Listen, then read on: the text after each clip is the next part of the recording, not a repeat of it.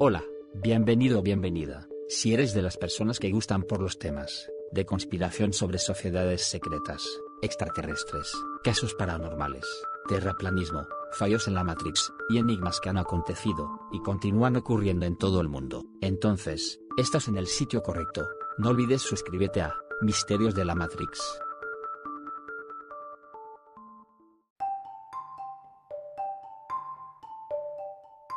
Hola nuevamente, comenzaremos esta, la primera temporada, citando el primer episodio, del libro negro, de los Illuminati, de Robert Goldman. Lo que vas a escuchar a continuación, es el resultado del trabajo de distintos investigadores. Es un amplio abanico de hipótesis, para ilustrar la complejidad, de la historia de las sociedades secretas vinculadas a los Illuminati.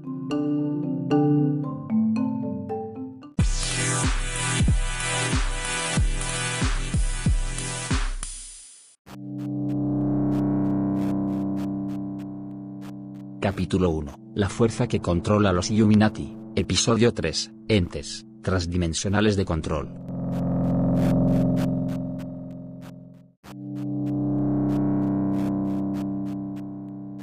En opinión de algunos investigadores, los híbridos que llevan genes de los Anunnaki, están controlados por entes diabólicos, que habitan en la dimensión subastral. Ahora bien, solo pueden establecer contacto con estos entes, mediante rituales satánicos de sangre, que se celebran en ciertas fechas del año. Uno de los aniversarios más importantes del año, es el 30 de abril, conocido como la Noche de Walpurgis.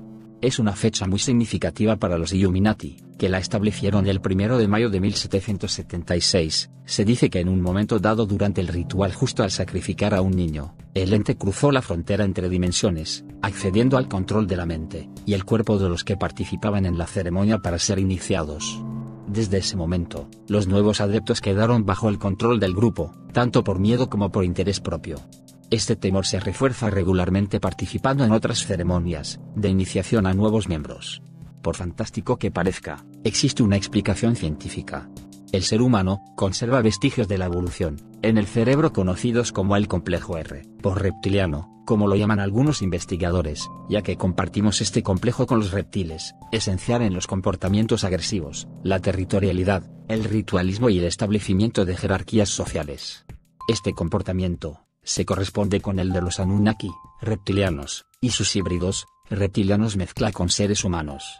En este contexto, es interesante mencionar la opinión del astrónomo fallecido, Carl Sagan, que decía que no podemos ignorar el componente reptil de la naturaleza humana, especialmente en nuestros comportamientos rituales y jerárquicos.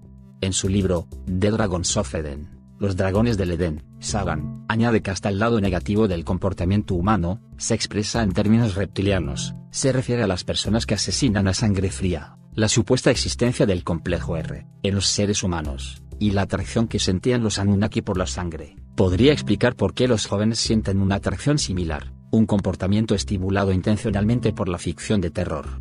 Esta literatura no tiene nada que ver con los cuentos clásicos de fantasmas, sino que aplaude y estimula la brutalidad, la crueldad y el terror más duro.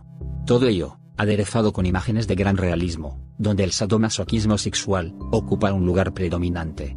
Estas publicaciones tratan con toda naturalidad la tortura, las mutilaciones y decapitaciones, profusamente salpicadas de sangre de unas víctimas, generalmente mujeres y niñas. Según Chama, en su informe, Sectas de Sangre, una amenaza creciente para la sociedad, la policía estadounidense se ha infiltrado en cinco de estos grupos. Uno de ellos tiene su sede en Boston, otro en Atlanta y tres en Los Ángeles. Hasta entonces no se tenían datos fiables sobre su popularidad, parece ser que los 2.000 miembros que se calculaba había en 1980, habían crecido hasta los 7.500, poco antes del 2000. Además se constata un incremento, en la aparición de nuevos grupos por todo el país ofreciendo a los jóvenes nuevas sensaciones, underground. La policía ha descubierto en las sectas que investiga, que todas recurren a asesinatos sacrificiales periódicos, durante los cuales las víctimas mueren por exsanguinación. No obstante, hasta la fecha no ha podido detenerse a ningún miembro, con pruebas fehacientes de sus actividades delictivas. El consumo de sangre durante los rituales colectivos se obtiene de pequeñas extracciones a voluntarios, y compras en los bancos de sangre, que luego se mezcla con vino, u otras bebidas alcohólicas. Los investigadores afirman que estas ceremonias acaban en orgías sexuales acompañadas de una ingestión adicional de sangre y otros fluidos corporales. Algunos bebedores de sangre confiesan padecer una compulsión psicológica, que les empuja a beber sangre varias veces a la semana o incluso más. Las sectas de sangre, comparten la creencia antigua de que beber sangre humana, otorga poderes especiales a los creyentes. De hecho, su ingesta regular puede producir alucinaciones. Los iniciados dicen sentir mayor vigor físico, un despertar de las facultades mentales, y las sensaciones alucinatorias como volar, ser invisible, cambiar de forma, ver en la oscuridad, etc. Es justamente en este estado cuando los reptilianos mentales de la cuarta dimensión intentan poseer a sus elegidos. También se apunta la posibilidad de que la sangre crea adicción, de manera similar a los estupefacientes. En su informe, Chama dice que lo más preocupante es que los miembros de estas sectas proceden de todas las clases sociales, aunque la adicción a la sangre no parece estar muy extendida. Como sucede en las sociedades secretas, estas sectas obligan a sus miembros a guardar secreto absoluto sobre sus actividades y les recomiendan que no alteren sus hábitos normales, para no despertar sospechas. Por tanto, es difícil de crear un perfil fijo de los adeptos a este nuevo culto, aunque de manera aproximada, se podría decir que el miembro típico es varón, blanco, de unos 28 años, buen nivel de inteligencia, al menos dos años de estudios superiores, e ingresos por encima de los 48.000 euros al año. En las conclusiones, Chama opina que dado el origen violento de sus creencias, y el potencial de involucrarse en acciones colectivas, estas sectas son una amenaza para la seguridad pública. Sugiere que se destinen más fondos para poder investigar este tipo de organizaciones, a largo plazo y crear el marco legal apropiado, incluyendo el potencial delictivo por Internet y teléfono, para evitar su propagación descontrolada. También recomienda que se investigue las consecuencias de la ingestión de sangre para descartar o identificar su potencial adictivo.